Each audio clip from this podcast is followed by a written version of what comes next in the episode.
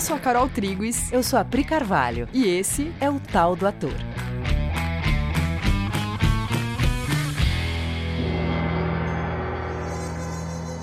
E aí, galera? Oi, gente. Belezeira. Tão bem? Gente, seguinte, é, a gente vai fazer a leitura de um texto, daqueles textos curtos do Tennessee Williams. Estamos nessa fase agora, né? Sim. São textos muito legais que a gente acha que vale compartilhar com, com as pessoas. E a gente tem recebido muitos feedbacks muito, muito legais, né, da galera que está curtindo os textinhos do Tennessee. Então, então a gente vai ler dá para ler inteiro de novo, né? Um, uhum. um, texto bem curtinho. A gente vai, vai ler e vai falar um pouco sobre. Sim. Então vamos lá. O texto se chama O Matadouro Municipal. E a Pri vai fazer a leitura de um personagem que se chama Funcionário e eu vou ler um personagem que se chama Rapaz. Tem uma primeira falinha aqui que eu vou fazer, que é da personagem moça, mas é só essa vez que ela aparece. E o texto começa com uma indicação, né, uma rubrica do Tennessee, que eu vou ler. Então, cenário: calçada de uma rua. A rua em si não aparece.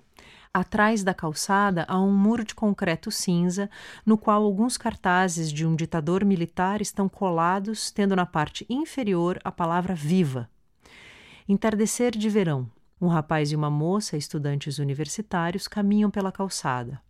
A moça chora e o rapaz carrega uma bandeira enrolada.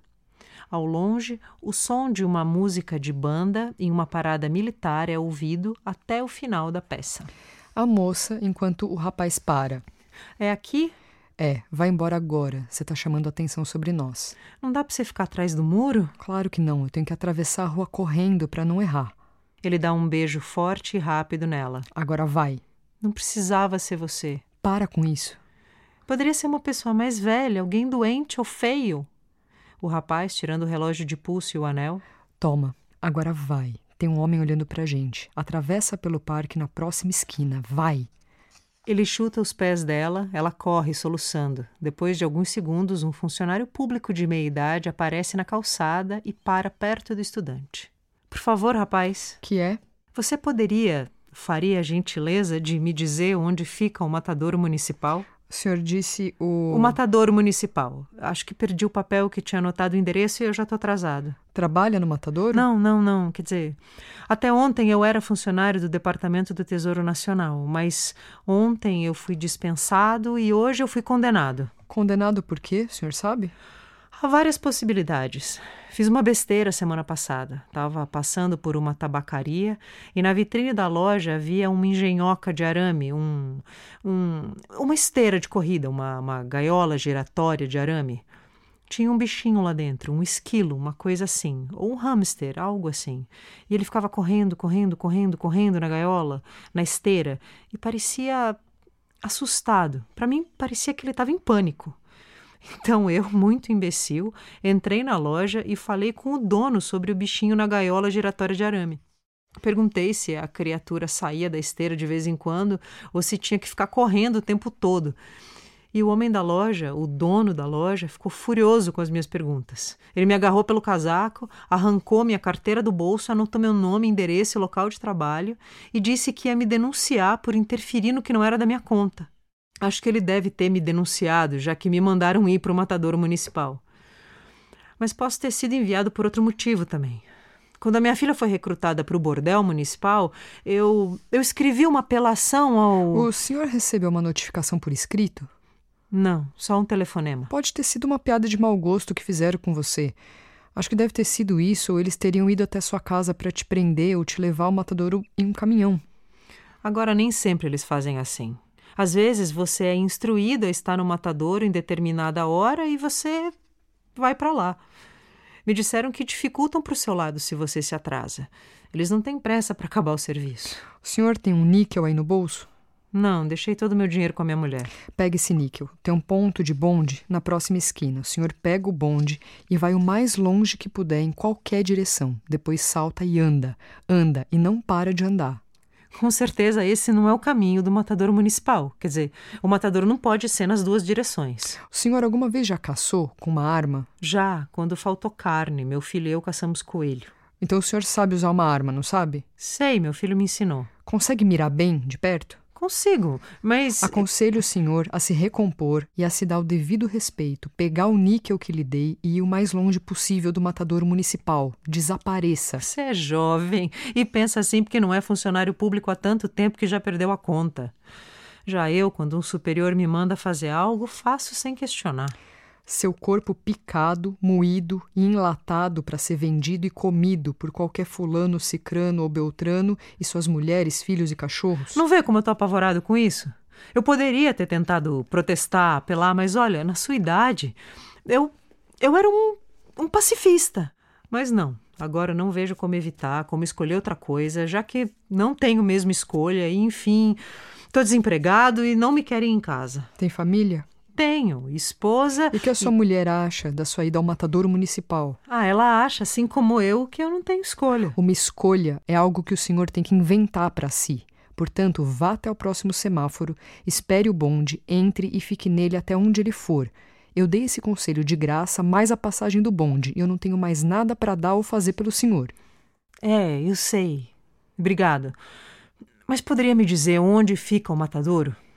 Sim, poderia, mas eu não vou dizer. Você é a única pessoa que conheço, se é que posso dizer que conheço, que acha que eu não devo ir lá. Que diabo! Vai lá, vai! Se perdeu a capacidade de decidir por si próprio. Mas eu digo uma coisa: está ouvindo a parada se aproximando? Ouve-se a banda. Vai passar exatamente aqui e eu vou interrompê-la com esse instrumentozinho de interrupção. Sente isso no meu bolso. Ele pega a mão do funcionário e coloca no seu bolso.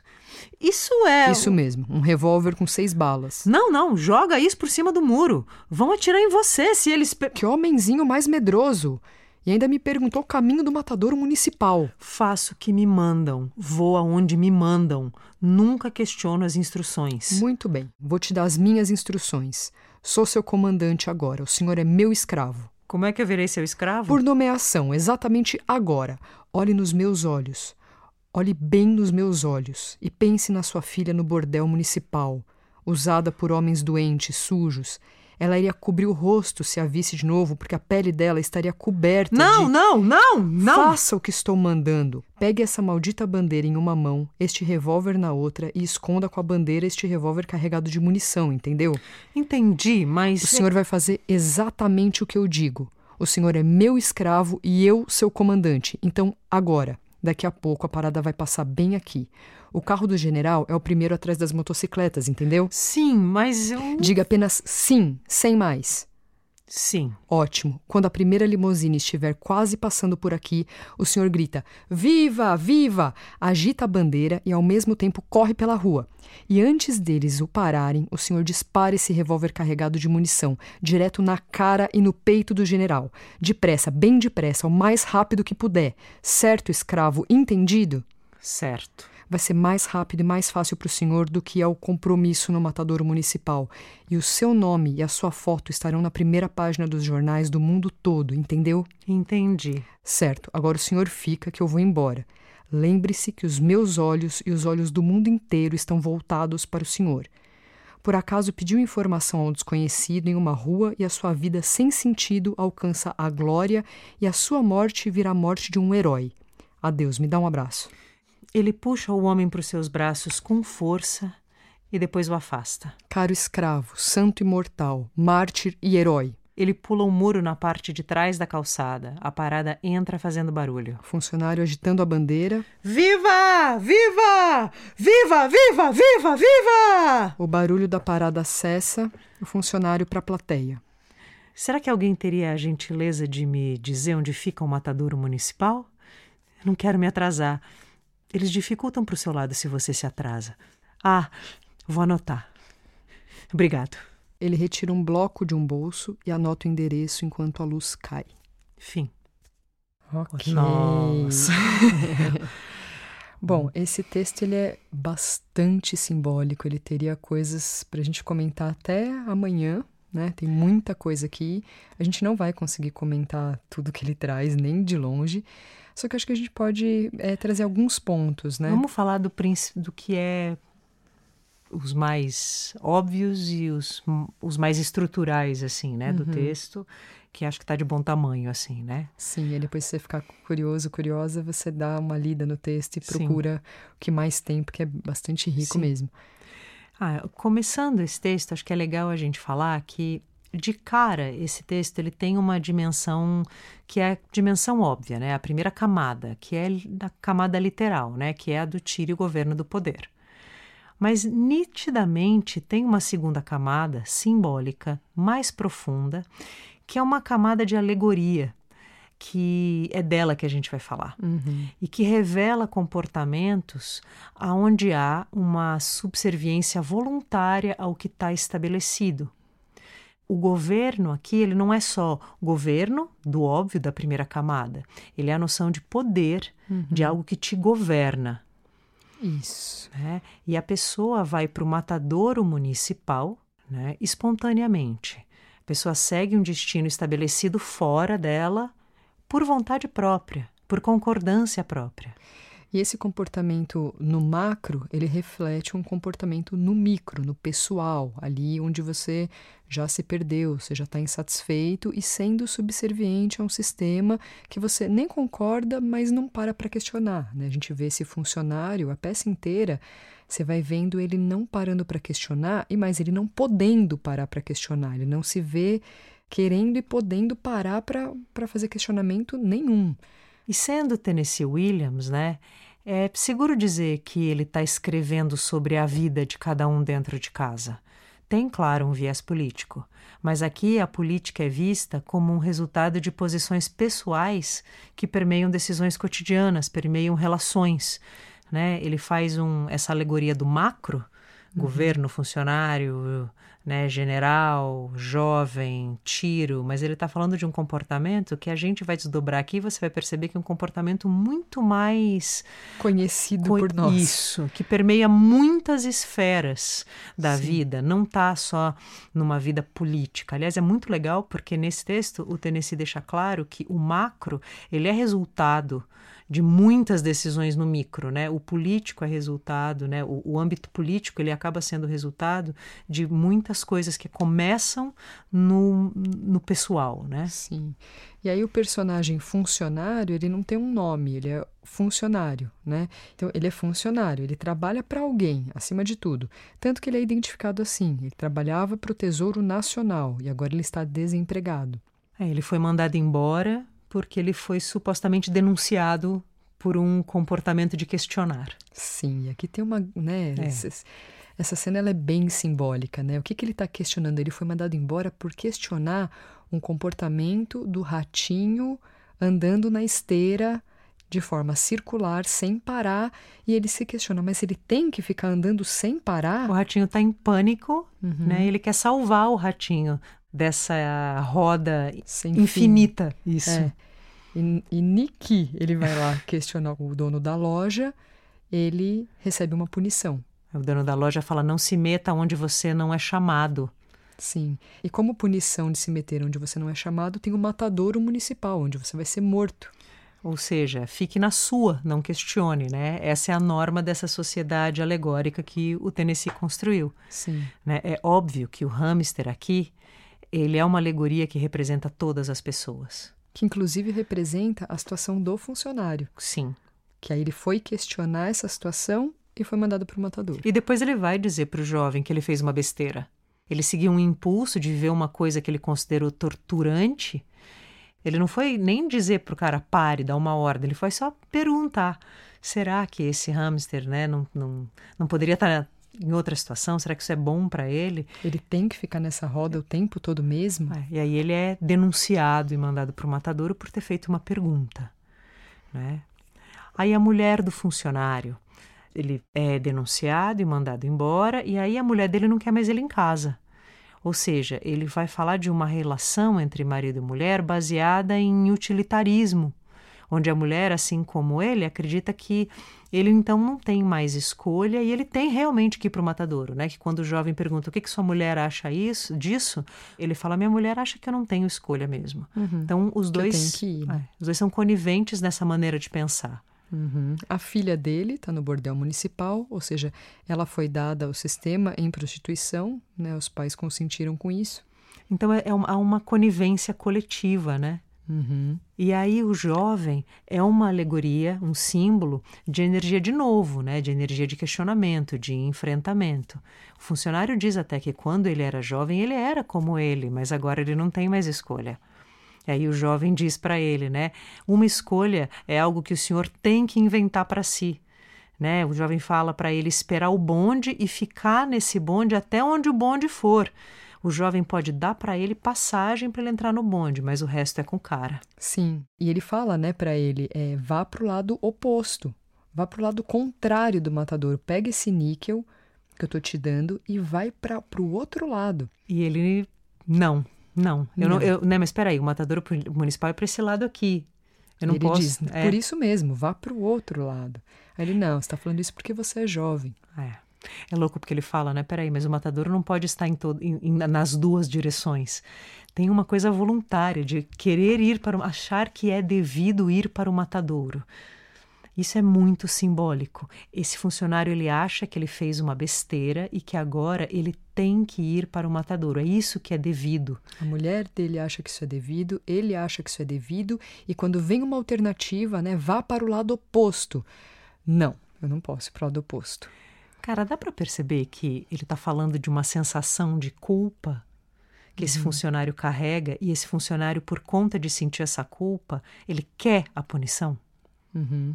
É por isso que ele vai voluntariamente para o matadouro. Sim. E logo no começo a moça pergunta para o rapaz, né, se ele pode ficar atrás do muro. E, e aí o rapaz... rapaz responde, né? Claro que não. Tenho que atravessar a rua correndo para não errar. Ele não pode ficar atrás do muro, ele tem que ir correndo, senão ele erra. Uhum. Sim.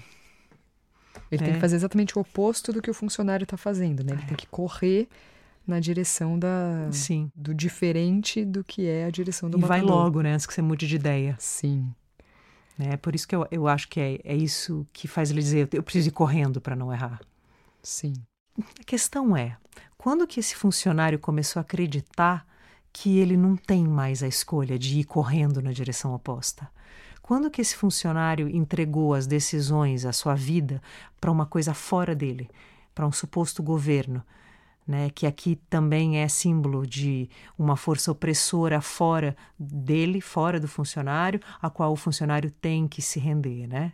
Uhum. Quando que isso aconteceu com o funcionário? Sim. E aí você termina de ler a peça, né? Provavelmente aqui quando a gente terminou, você deve ter sentido um, um impacto, né? As últimas frases são bastante impactantes. Quando você termina de ler a peça, você se pergunta: onde eu sou esse funcionário público? Né? Se você não terminar a peça com essa pergunta, você não entendeu a peça.